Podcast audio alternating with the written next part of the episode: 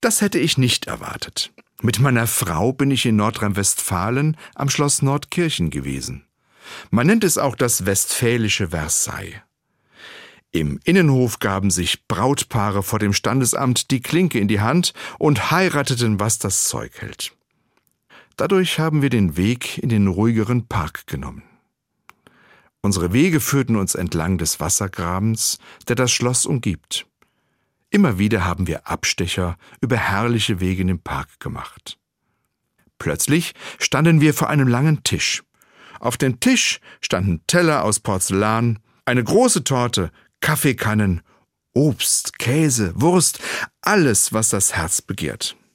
Leider waren die essbaren Dinge alle künstlich, und doch wirkte alles auf dem weiß eingedeckten Tisch wie eine einladende Festtafel. Um die Tafel herum saßen Figuren.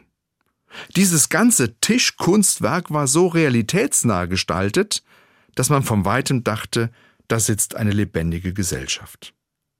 Das Beste war, es waren nicht alle Plätze besetzt. Einige Stühle waren leer.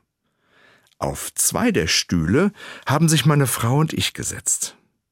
Irgendwann kamen weitere Menschen dazu und setzten sich. Es stand eine Tischgemeinschaft von ganz verschiedenen Leuten, die sich gar nicht kannten. Manche blieben lange, manche blieben kurz.